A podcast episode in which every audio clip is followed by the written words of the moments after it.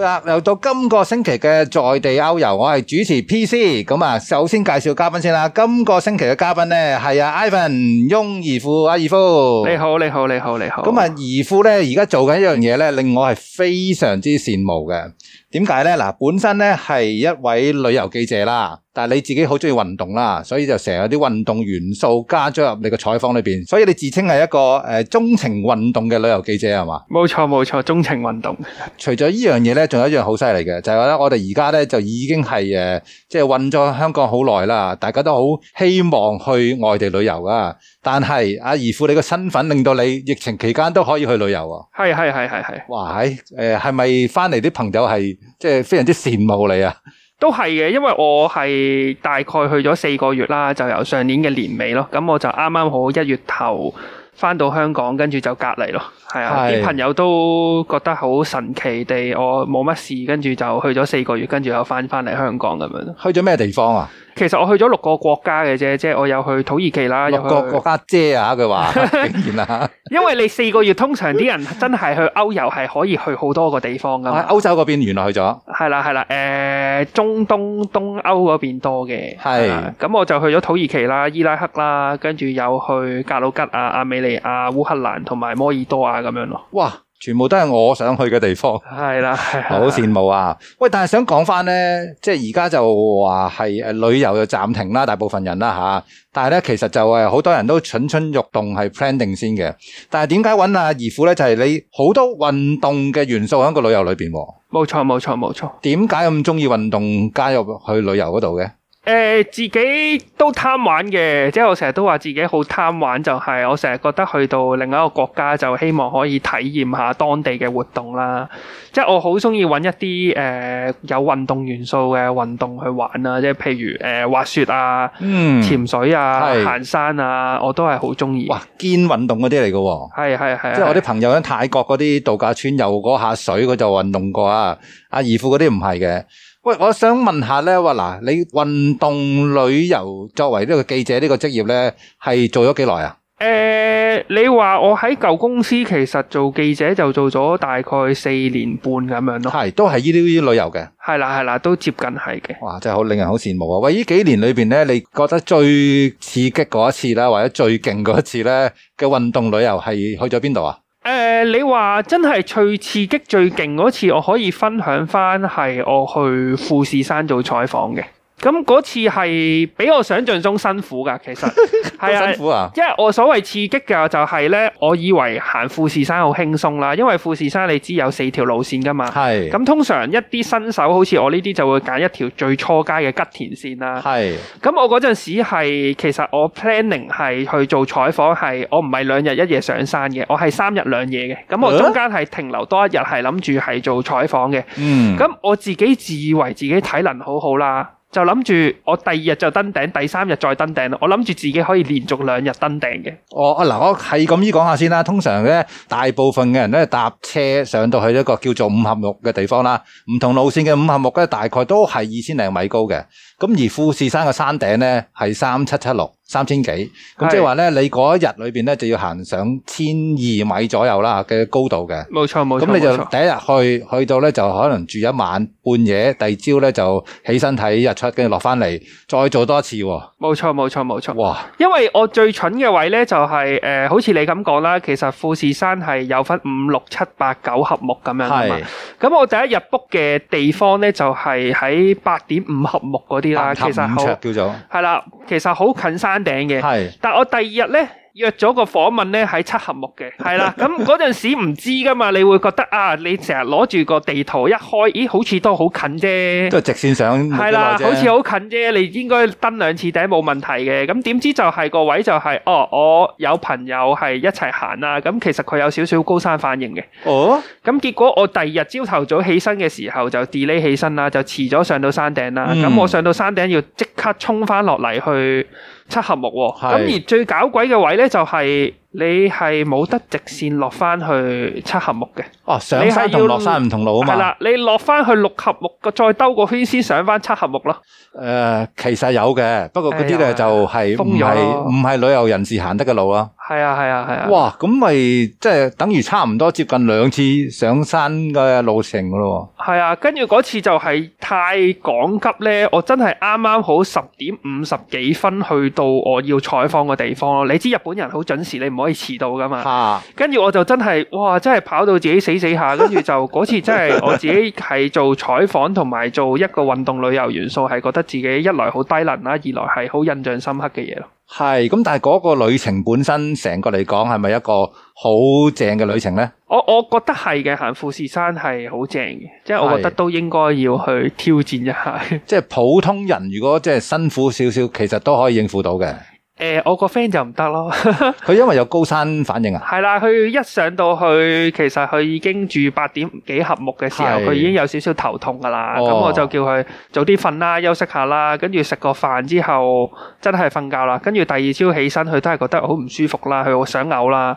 跟住佢就買咗啲氧氣喺度索，係咁啊 delay 咗我諗半個鐘到一個鐘頭，跟住就開始真係起行咯。係咁去到最後上到山頂嘅。係但係反而我覺得上山你可能有高山反應啦，但係落山都幾困難。嗰條路好困難啊，啊，落山其實嗰啲碎沙石位其實好似一係個好石跣礦場咁啊。係啊，石礦場咁樣啊，係 OK，咁啊，但係整體嚟講，上富士山呢個經驗都係正嘅。正正正，我覺得係要試下嘅。喂，但係你平時香港都中意行開山㗎， 誒、平時喺香港冇乜點行山，冇乜點行山，啊但係你你會揀咗去富士山喎，三千幾米喎，係啊香港高極都係九百幾米啫喎。係啊，我都係嗰啲喺香港都未行過鳳凰山，跟住就跑咗去外地去跑啲三千幾米嘅山咁樣。誒哇！咁有冇做啲咩準備啊？之前冇㗎， 冇準之備。前所謂準備就係去過一次 APC 尼泊爾咯。啊，尼泊爾 a n 係 a 啦 p u n a 嘅 base camp 係啦，咁但係嗰次都係冇乜點準備就行咗四千幾米，跟住又咦好似得喎，咁之後就繼續行啲高山咁樣咯。喂，唔係喎，去 ABC 條路係舒服過富士山喎，係啊係啊係啊係同啊，埋食嘅嘢都 OK 喎。係啊其實係只不過個旅程長咯，係，但係其實佢都係行下山路，上下落下上下落下咁樣咯。但係呢一個係你作為去富士山之前嘅準備嘅一個 trip 嚟㗎。誒、呃唔可以話係一個準備嘅，係咁啱黐住幾個月後，即係我係四月去 ABC 嘅，咁係咁啱嗰陣時公司又話，咦不如去行富士山啦，我梗係舉手去啦，咁、哦所以我就去咗行富士山咯。都係當係一個採訪嚟嘅。係係係，都係採訪。可唔可以講下去尼泊爾 ABC 嗰個經驗啊？去尼泊爾 APC 嗰陣時係都係無啦啦睇到上網有啲圖咧，覺得好靚啦，跟住有人分享呢個經驗，好似好正啦，跟住我就覺得嗯放假不如攞兩個禮拜去行山咯。喂，咪住先，你話你未有咩準備之前就去富士山，而去富士山之前嘅準備就係 ABC，係即係你未試過咁長途嘅行山噶喎。誒未試過㗎，完全未試過。哇！你個你你拎開件外套睇下，心口係咪有個勇字？ 誒冇啊 冇，心口而家得啲 肉，有個肉字。喂，咁但係 A、B、C 嗰條路咧，本身嗱，雖然好似好高啦，即係 A、B、C 好似誒、呃我記得唔知四千一百九十嘅，係係係係。都叫做高噶嘛。高中高間難唔難應付啊？個高度嗰個感覺。其實佢好就好在咧，其實 A、B、C 係太完善啦，即係佢個發 展咧係真係好完善。你基本上係即係我去之前仲未有疫情啦，基本上你成條行山徑都有好多 backpacker 啦，沿路係都好多人啦。而係你每個 checkpoint 咧係好多嗰啲 tea house 呢可以係瞓啦，可以食啦，有係叉電啦，有 WiFi 啦。最緊要有錢，係啦，係啦，係啦，而唔係好貴啊嘛，即係合理嘅價錢喺高山上面，咁所以係你去 A、B、C 其實唔係想象中咁困難咯，係係啊，只不過係你行得長同埋行得遠咯。咁但係去到四千一百九十米咁高啦，嗰、嗯個真係有冇啲好高山啊、好難呼吸啊、好攰啊嗰啲感覺啊？誒、一開頭咧就好就好在咧，即係每一日其實佢都係你最多都係行五六個鐘嘅啫。由係朝頭早可能七點起身咧，其實你下晝兩三點啊到步啦。咁好多時候你就係多時間休息啊。嗯，跟住你我我自己嘅反應就係、呃一開頭去到慢慢行越行越高咧，其實有少少頭痛嘅，啊都有啊，有少少嘅。咁但係去到休息啦，跟住去瞓一個覺，跟住另外一日又冇事咯喎。咁你就大概知道自己可以適應到嘅高山反應係點樣咯。係。係啦咁呢個會唔會係你之前就預料到會有咁嘅情況㗎？冇噶，其實去之前咧，我都有問啲 friend，哦，你哋去過嗰啲西藏啊，嗰陣時會有啲咩情況啊？咁有啲 friend 係俾咗嗰啲成藥我食嘅，嗰啲咩紅景天定紅景唔知天啲係咩，嘛係啦係啦，嗯叫我拍幾粒先上去啦。咁但係拍完係咪真係有用，你永遠都唔知噶嘛。我都係有拍幾粒先上去嘅，咁但係就之後就大概理解到自己個身體狀況係點樣咯。系，咁會唔會其實係你呢啲旅程之前嗰個預備咧，去搜集資料嗰樣嘢係好緊要嘅咧？嗯誒係嘅，係嘅，係嘅，係嘅。但係誒、你話我去尼泊爾係咪做好多資料搜集咧？又唔係嘅。因因為解啊？所謂資料搜集，我就係揾咗個街帶我路 咯，係啦，咁我就同埋睇下少少高山反應，跟住之後就，因為我本身都有做開運動，咁啲行山裝備都有嘅，係係啦，咁就冇噶啦，就衝過去噶啦，係咁樣咯但係嗱，其實你都係叫做一個採訪啊嘛。係係係。有冇話之前要諗定咩？有咩景點啊，或者咩時刻去影乜嘢係特別正咁樣啊？誒、其實行山相對容易啲嘅，即係如果就算採訪都係你係要發掘下一啲題材咁樣去包一條題咯，即係簡單啲係。我哋做嗰啲採訪唔係拍嗰啲普通嘅 vlog 啊嘛，即係我十日行山就講我十日行山，我要有個主題啊嘛。咁所以通常係我哋會事前所謂 planning 諗少少題目嘅咧，就係、啊，我不如訪問下啲 porter 啦，即係嗰啲挑夫啊。咁佢哋究竟其實平時個人工係點樣啊？生活係點樣啊？一年有幾多時間係喺山上面啊？同埋我順便訪問埋導遊咯。其實啊，尼泊爾行山即係好好先進噶嘛，即係制度好勁噶嘛。係咁我係就有問導遊啊，其實你點樣考嗰啲導遊牌啊嗰啲咯。咁就加插落去啲影片嗰啲元素度，咁就令到啲人可能除咗睇我行山之外，都多少少知識上嘅嘢係會知道啦。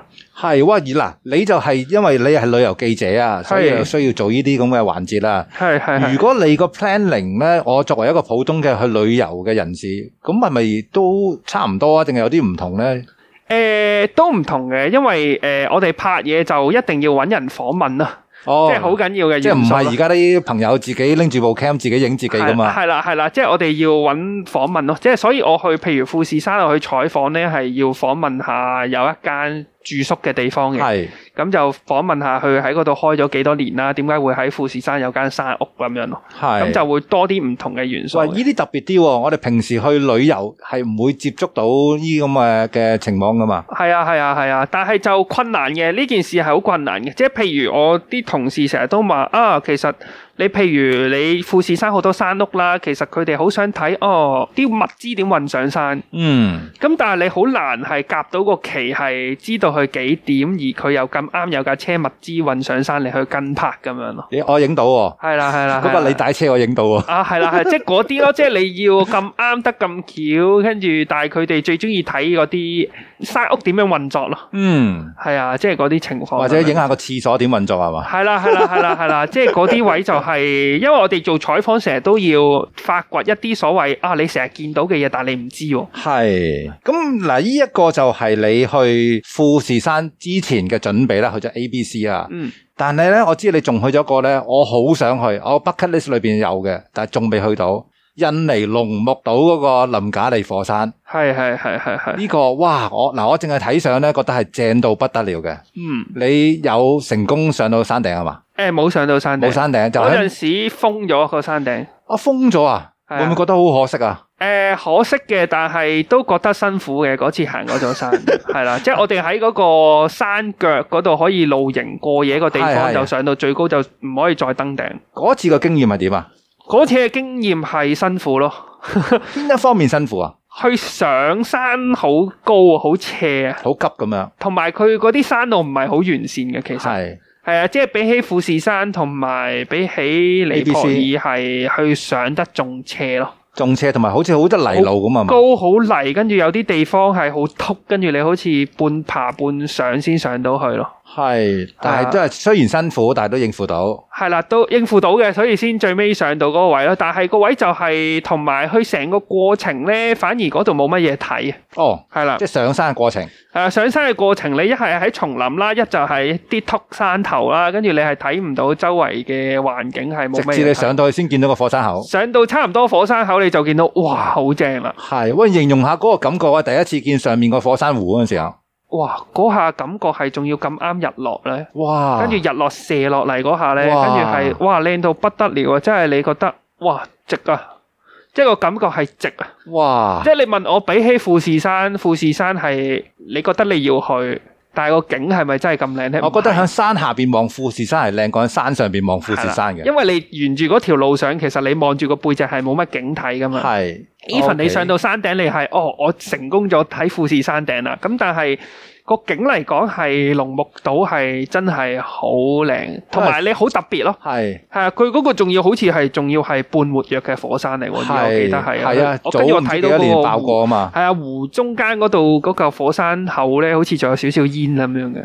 係係啊哇，呢個係真係好值得去嘅，不過係係好值得可能要安排得好啲係嘛，係係係。即係咁啱你嗰陣時候封咗個山頂啊，係啊，因為好似咁啱唔知地震定山火定係我去係地震復甦冇耐嘅，係啱啱開翻座山，係，所以係去山頂嗰啲位置都未俾人上去。而家好似可以上翻去啦，但係係我嗰陣時去係未可以上，唉，我哋計劃下先，係我啦，普通人暫時仲未去到旅遊，係係啊係淨係我見到啲相就流晒口水咁樣。係真係好靚嘅，喂，咁呢一個係誒、呃，見你講都係啲上啲高山啊。嗯。其實除咗呢個行山之外咧，你嘅運動旅遊有咩嘢嘅項目係參與過啊？誒潛水滑雪我都中意嘅，哇！你點夠你嚟啊？又上高山又潛水，係啦，潛水滑雪我都中意嘅。 但係你話最喜好嘅我都係可能係滑雪我第一位啦，哦第二位就可能係行山啦，第三位先潛水嘅。 咁如果我普通一個誒誒、呃普通香港市民想加插呢啲運動嘅元素，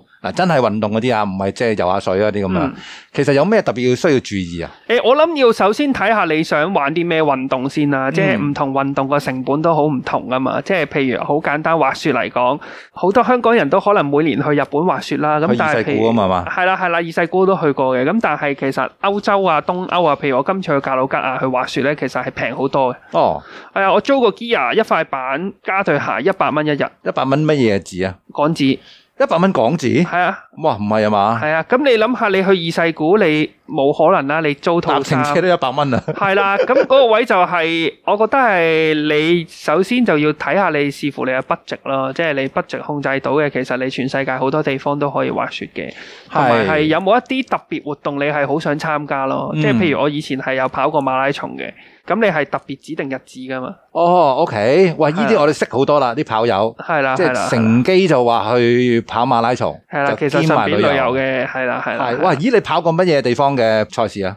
誒、我因為做嘢，我跑過悉尼馬拉松啦，悉尼跑過啊？係啦，哇同埋去過清邁就跑山嘅。哦，清邁係啦係啦，OK，清邁嘅嘅環境靚 喎，系啦，越野少少咯，舒係喎，服誒真啲係嘅係。係咪你自己覺得入啱咗行啊？喂，诶、都係嘅。嗰陣時佢無啦啦話要跑山，我咪去咯。即係覺得自己以前，因為我自己以前大學嘅時候又係 dance 嘅，即係舞蹈學會出身嘅。咁嗰陣時都比較活躍多啲做運動啦，係即係係出嚟做嘢之後冇乜機會接觸運動，咁所以我從來都對於做運動啊或者係一啲運動旅遊嘅元素係絕對唔抗拒。係嗱，去到尾咧就想問下咧，嗱嗯，跟住再有嘅計劃，你想去邊度做你嘅運動旅遊咧？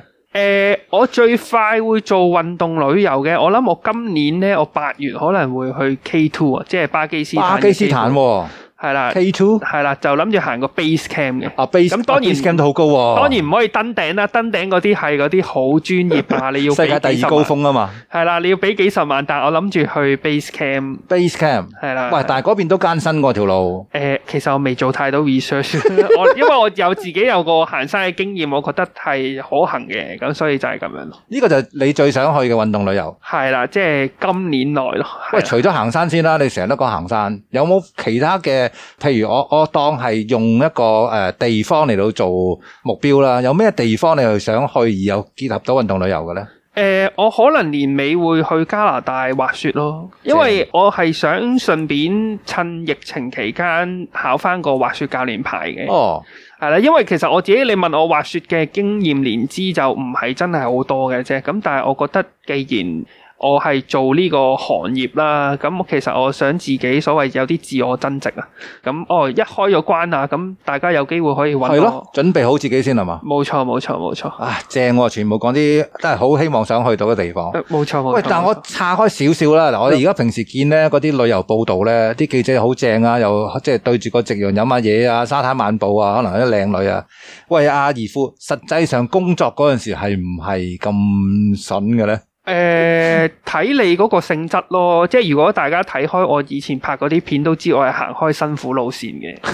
咁有類型嘅人係行開豪華遊噶嘛，係即係佢永遠拍嘢都係去一啲好貴嘅酒店啊。咁、嗯但係我就唔係嗰類人啦。我我都曾經拍過嗰啲酒店好貴五星酒店啦，係但係其實唔係大家想象中咁嘆咯，因為個時間好 tight 㗎。做嘢還做嘢啊？係啦，即係譬如我試過去住巴黎四季酒店。嗯，五星級可能四五千蚊港紙一晚啦，其實兩日係塞爆你個 schedule 咯。係係啊，你所有活動係塞晒俾你裝啊，即係可能有 kayaking 啦，係咁亦都可能有嗰啲煮嘢食啦，係咁你又要影房啦，又要係影日落，又要影晚餐，又要影午餐咧。你基本上係你睇到個鏡頭食嗰下，但係其實我背後都冇時間，我連跳落去個泳池游水嘅時間都冇咯。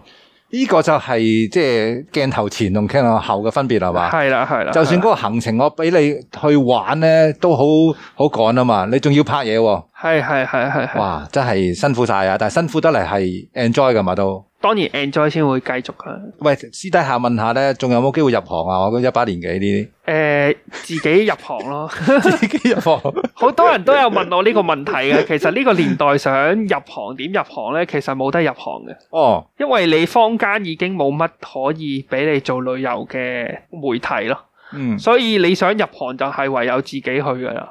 唔怪得咁多 YouTuber 啦，而家。係啦，係啦，係啦，係啦。係啦啊 OK，但係啦，阿姨父自己都有個 YouTube channel 嘅，冇錯，冇錯，冇錯。可以點樣揾到你啊？上誒 YouTube 可以 search 姨父 I what you take 咁樣呢，就揾到我噶啦。 I walk I 一個 I 啦吓係，walk 係 you take 啊，有咩意思係啊？喂， I what you take 就係其實我一路採訪大家成日都話我英文差咧，咁嗰陣時 就做 backpacker 嘅，以前細細個，嗯，咁就成日都好想揾人幫我影相啦，就哦求其話，誒、哎不如我一路行，I walk you help me take photo， OK，係啦，跟住就出現咗一個 I walk you take 嘅宿舍咁樣啦。 OK 係啦其實個原意就係去旅行嘅時候好自然咁影相咯，係。冇錯， 就但係係咁而家樣就變咗要自己去影相啦嘛，成日都冇。錯冇錯冇錯，咁啊，如果想知道咧，阿姨父有咩正嘅旅遊嘅片段咧，就上個 YouTube 啦。同時咧，咁個名都係 I Walk You Take 咧喺，IG 都見到啲靚相嘅。冇錯冇錯，好多。好啦，咁啊嗱，而家時間啊真係，